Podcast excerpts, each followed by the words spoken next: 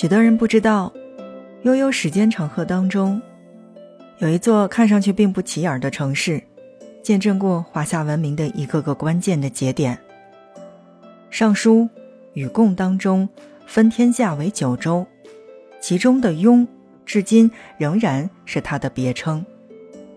凤鸣岐山的传说当中，周秦王朝从此诞生，更赋予了它千百年的辉煌过往。这里的另一个古称呢，是叫做陈仓。楚汉争雄的时候，刘邦派韩信暗渡陈仓，得以成功栖息三秦之地。今天的他早已远离历史的硝烟，甚至是在长安的盛名之下掩盖了他的默默无闻。很少有人知道这座小城与其所辖的各县的国宝级风光，更不用说这座位于市中心。长时间以来和陕西、河南乃至国博等级博物馆齐名的地级市的博物馆，可以说，海内青铜器三宝都出土于这片土地。国博的镇馆之宝，上海博物馆的镇馆之宝，台北故宫的镇馆之宝，那些离开了这座青铜重器，每一件都会成为传说。而这座非凡的城市，就是陕西宝鸡。FM 轻奢时光，听着声音去旅行。在今天的节目内容当中，让我们一起走进陕西宝鸡，了解宝鸡有哪些值得我们去观赏以及打卡的地方。那其实第一个我要介绍到的地方，其实已经在前面的这个内容当中已经跟大家说过了。宝鸡的青铜器啊，真的是一顶一的好手。所以，我们第一个去宝鸡要打卡的地方就是宝鸡青铜器博物馆。作为全国最大的青铜器博物馆，青铜器的概念被完美的融入到了博物馆的建筑设计本身。高台门阙，青铜厚土的建筑语言，形似平台屋顶。让游人在远远看到它时，便已能感受到属于远古时代的金属的厚重感。而当你走进博物馆当中呢，也更会让你感觉到那种惊艳。馆藏文物一万两千余件，但是建国之后发掘的这些文物，就足以支撑起一部完整的中国青铜器编年史。一百二十余件一级文物当中，你能看到的何尊、折光、盘墙。件件都是大有来头的国之魂宝。大部分出去旅行的人呢，其实我知道哈，都是一般喜欢看这种啊纪录片儿，包括一些有文化历史的这种综艺节目的小伙伴。那么大家一定对何尊并不陌生，他是这个西周早期名叫何的一个西周宗室所做的祭器，也是宝鸡青铜器博物馆的镇馆之宝。样子呢是呈这个圆口菱形体，腹足部呢有这个精美的高浮雕兽面纹，角端突出于器表。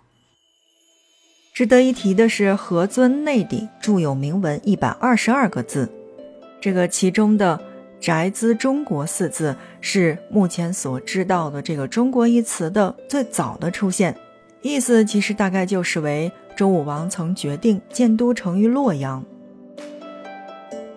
而除此之外呢，何尊内所刻的这个文字能与尚书、昭告等文献记载去互证，起到了证实补史的一个作用，也为西周历史的研究和青铜器的断代提供了重要的实物资料。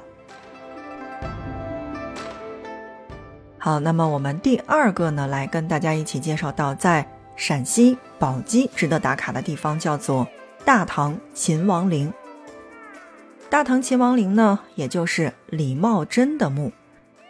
讲的直白一点呢，这个地方其实就是唐末五代时期的秦王李茂贞以及夫人刘氏合葬的王陵寝。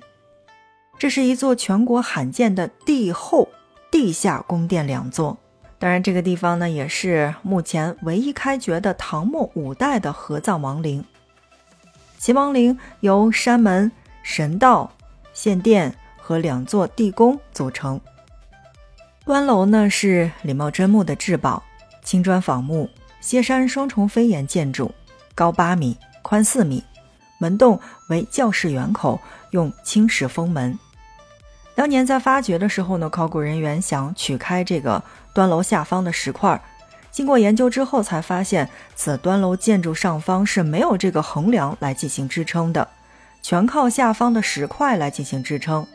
如果拿掉这里的任意一块石块的话，那么端楼就会瞬间坍塌。考古学家那个时候才意识到，这竟是古人当时设计的一个防盗门。经常听我们节目的小伙伴，那一定都发现了。其实我个人来说呢，是一个比较喜欢陵墓的。听到这儿，好像总该来点笑声。没错，在我很小的时候哈，我就去过了这个清东陵。你知道，当我很小的时候，其实那个时候对于文物的保护并不是那么特别的完美，所以像那个时候呢，就是完全可以在。这些地方去触手可及，这个地面、大理石等等，包括一些佛像，都是可以摸到的。包括你去到之后呢，有一些导游会给你讲当时的这个蓝门石是什么样子的，当时是怎么去发掘的。这些东西一讲的话，往往就会带着一些神秘感，带着一些画面出现在你的面前。那所以。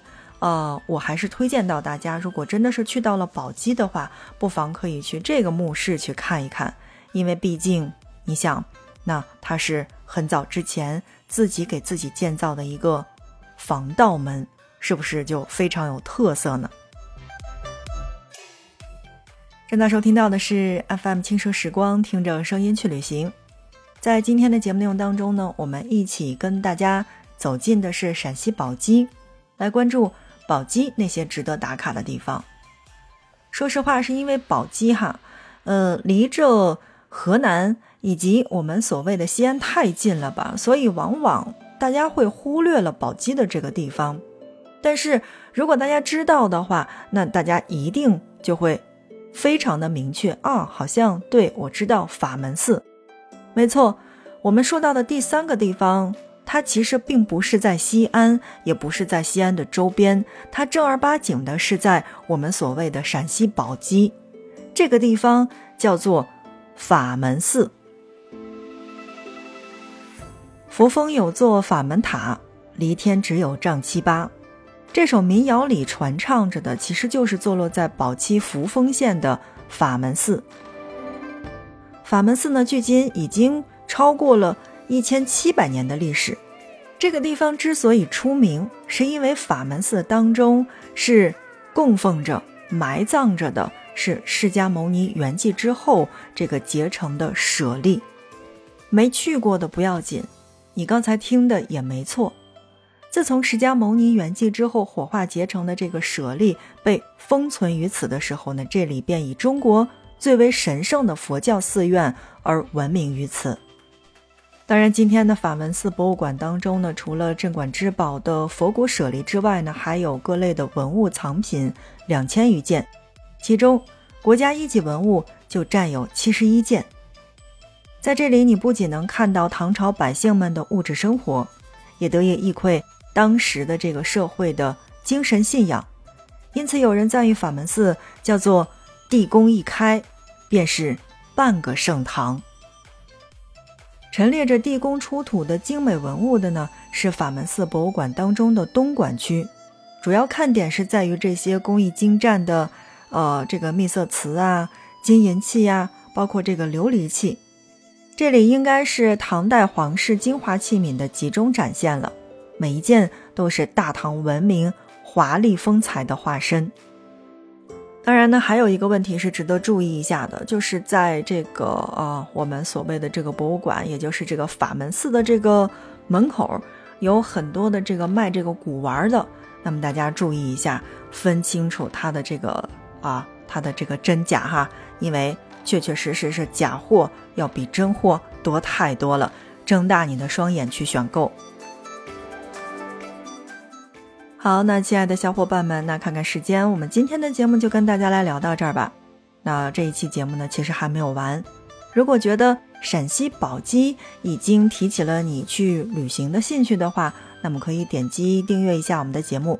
那在下期节目内容当中，我们来跟大家继续聊宝鸡，来聊宝鸡的其他的好的去处。当然，还有一些宝鸡的好吃的是要推荐给大家的。如果你是宝鸡人，如果你去过宝鸡，不妨来留言在我们的节目下方。FM 轻奢时光，听着声音去旅行。我们下一期不见不散。